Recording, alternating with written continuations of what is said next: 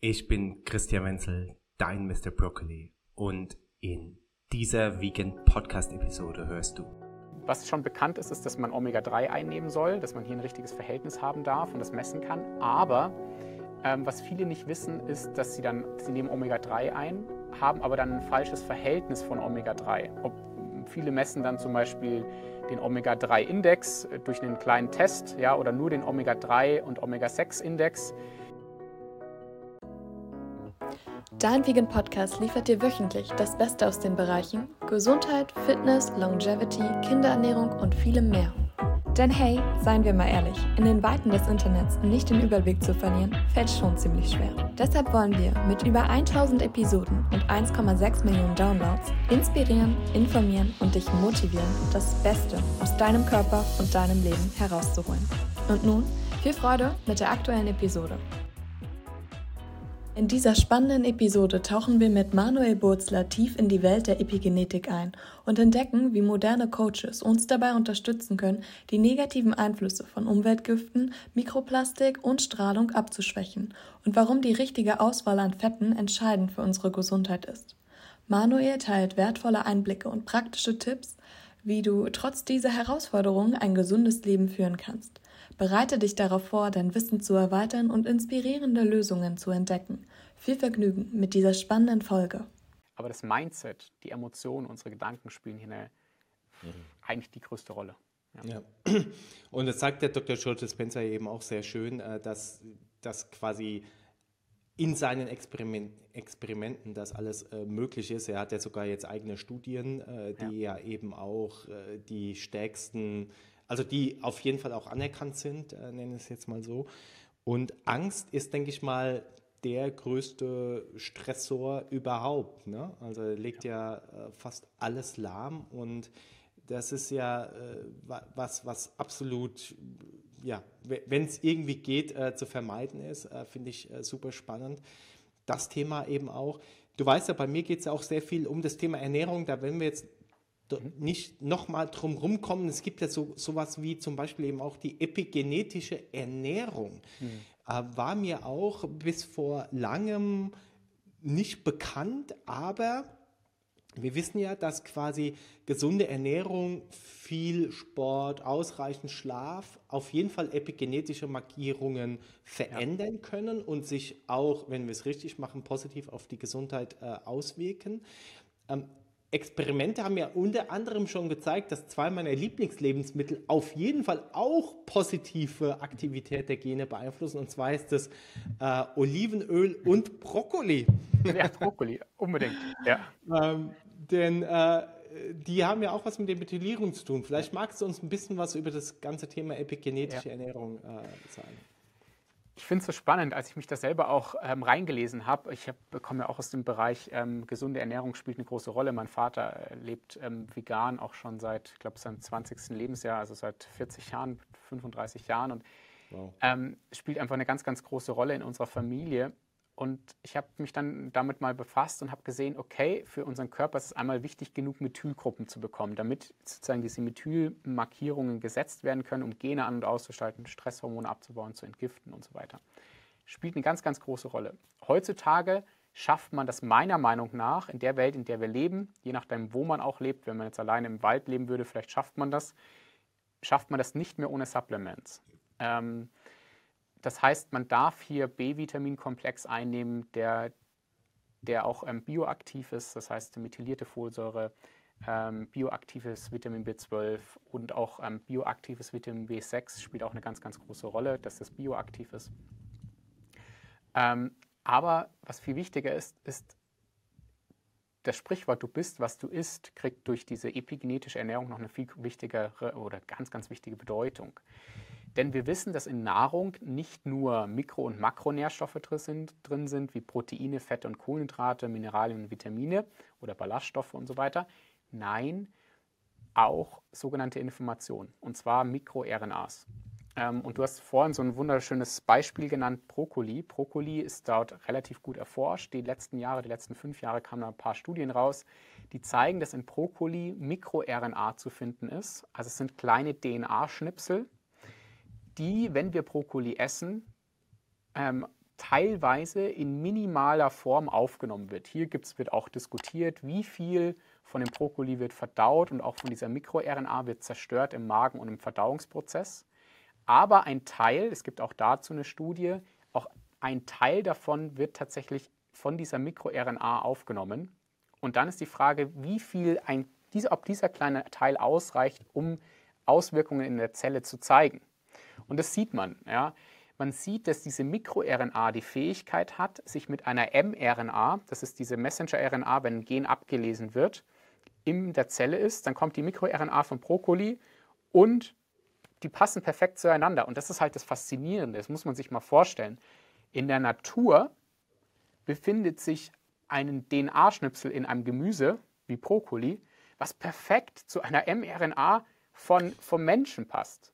Und Brokkoli wissen wir ja auch schon, ist super gut erforscht für Krebs, Krebsprävention. Ja, ähm, Brokkoli ins Brokkolisprossen finden wir Sulforaphan, ganz, ganz wichtiger, ganz wichtiger Stoff auch für uns. Aber wir finden halt auch MikroRNAs. Und egal wie viel davon aufgenommen wird, wenn es nur ein kleiner Miniteil ist, kann es einen Effekt haben. Und ähm, hier, das könnte einer der Effekte sein, nimmt man an, der hier auch eine große Rolle gegebenenfalls für Krebsprävention spielen kann. Ja. Mhm. Also auch hier äh, sind wir nicht unseren Genen ausgeliefert. Ich denke, das ist ja eines der Kernbotschaften, äh, die die Epigenetik ja eben auch gibt und äh, für die du ja auch stehst, auch ja. bei University, äh, der Ausbildung zum Epigenetic Coach, die du ja unter anderem mit deinem Geschäftspartner ins Leben gerufen hast, ohne jetzt hier äh, irgendeine Werbebotschaft rauszuhauen, aber ich denke, da bist du ja schon relativ äh, cutting edge, würde ich jetzt mal sagen. Ja. Biohacking äh, mit Epigenetik äh, würde ich, würd ich das jetzt mal nennen, denn wir können natürlich mit Bewegung, mit Schlaf, mit Ernährung und vielem mehr äh, eben unser Leben positiv biohacken äh, und das hat natürlich dann eben auch Einfluss äh, und das ist ja letztlich dann eben auch die Epigenetik, wenn man äh, so will. Aber du selber bist ja so tief in dem Thema drin äh, und hast so viele äh, Kunden, Klienten, Patienten ja eben auch schon, dass du selber alleine damit ja gar nicht mehr klarkommst. Das heißt, es gibt jetzt tatsächlich eben auch eine neue Berufsrichtung, die heißt Epigenetic Coach. Vielleicht magst du dazu ein bisschen was sagen. Was habe ich davon, wenn ich mich tatsächlich ja. mehr mit diesem Thema befasse und neueste Forschungserkenntnisse aus der Epigenetik äh, mit deiner Praxis äh, verbinde? Äh, ich denke, das ist ja nicht nur für irgendwie Ärzte, Heilpraktiker interessant, äh, sondern auch für Menschen, die äh, ihr Leben einfach bewusster, positiver gestalten wollen und vielleicht auch das eine oder andere äh, Geld damit verdienen wollen, oder? Ja. Genau, also wir haben mittlerweile um die 1400 Epigenetik-Coaches ausgebildet die letzten Jahre. Ähm, genau. Das ist wirklich Wahnsinn. Und wir haben eine wunderbare, tolle Community entwickelt ähm, von Gesundheitscoaches, Therapeuten, interessierten Laien und auch Ärzten. Also wir haben jetzt wirklich schon viele Ärzte auch ausgebildet. Mhm. Und jeder, der sich interessiert, erstmal für die Einflüsse auf die, auf die Genaktivitäten, also welchen Einfluss habe ich auf meine ganze epigenetisch, auf meine epigenetischen Kreisläufe, ähm, der kann gerne bei uns in die, in die Ausbildung kommen. Die Ausbildung dauert sechs Monate. Das heißt, wir gehen durch die ganzen Einflussbereiche, Psyche, transgenerational, was wir vorhin angesprochen haben, aber auch Thema Schlaf, Umweltgifte, Mitochondrien, unsere Energiekraftwerke. Vitamin D spielt hier eine große Rolle, Ernährung spielt eine große Rolle und, und, und. Und da ist jeder herzlich eingeladen und mittlerweile ist es auch so, auch unsere Praxis ist sozusagen von oben, oben ran voll. Ähm, wir ähm, haben jetzt auch dann einen Therapeuten oder einen Expertenfinder gelauncht, wo dann auch die Epigenetik-Coaches äh, gefunden werden können, weil die Nachfrage wirklich immer mehr und mehr steigt und die Menschen da draußen wollen ähm, Erfahrungen haben, ähm, wie kann ich einen Lebensstil haben, der wirklich positiv auf meine Gene wirkt. Und all das kann man lernen bei uns und gegebenenfalls sich dann damit auch selbstständig machen oder dieses Wissen in seine eigene Therapie einpflegen, ähm, als Arzt, als Therapeut, als Heilpraktiker, als Physiotherapeut, aber auch als Pädagoge. Wir haben auch ein paar Pädagogen dabei. Also ähm, hier hat man viele, viele Möglichkeiten. Ja. ja, mega. Cool, dass du das anbietest. Ich denke, das ist wirklich revolutionär und selten äh, kann sowas so viel positiven Einfluss auf uns haben und unsere Lebensqualität wie das, weil wie du sagst, du verbindest ja letztlich alles, ne? die Ernährung, die Bewegung, den Schlaf, das soziale Umfeld ähm, genau. und letztlich eben auch, und das ist vielleicht so kurz zum Abschluss noch das letzte Thema, was ja immer mehr wird, ist so dieses ganze Thema rund um Umwelt, also ja. die, die, wie wir mit unserer Umwelt umgehen. Äh, wir haben ja jetzt nicht nur das Stichwort Klimawandel, sondern eben auch das Thema Naturverschmutzung, finde ich sehr viel tragender äh, oder, oder weitreichendere Folgen. Wir haben sehr viel, sehr viel mehr Exposition von Umweltgiften äh, vor allem. Ne? Du hast angesprochen, Glyphosat, Schwermetalle, Chemikalien, aber auch das ganze Riesenthema Mikroplastik. Und äh, das blockiert ja eben auch unsere Selbstheilungskräfte. Und dann haben wir noch das ganze Riesenthema EMF, äh, Strahlung ja. und so weiter. Vielleicht kannst du uns da äh, zum Schluss noch ein paar praktische Mittel geben, weil viele kennen sich mit Ernährung aus, viele wissen um die Wichtigkeit von Bewegung, sozialem Umfeld, Schlaf etc. Aber wie kriegen wir eben auch diese unsichtbaren äh, Gifte äh, raus äh, aus unserem System oder wie können wir uns davor schützen ja. aus deiner Sicht? Also einer der wichtigsten Tipps, die ich mitgeben kann, ist, ähm, unser Körper ist ein Wunderwerk aus 50 Billionen Zellen. Und jede dieser Zelle hat eine Membran. Und diese Membran besteht aus Phospholipiden und diese Phospholipide besteht wiederum aus kleinen Fettsäuren. Mhm. Ähm, und diese Fettsäuren bekommen wir aus guten Fetten. Und jeder weiß mittlerweile, Fette sind gut für uns und nicht schlecht für uns, aber es kommt darauf an, welche Fette.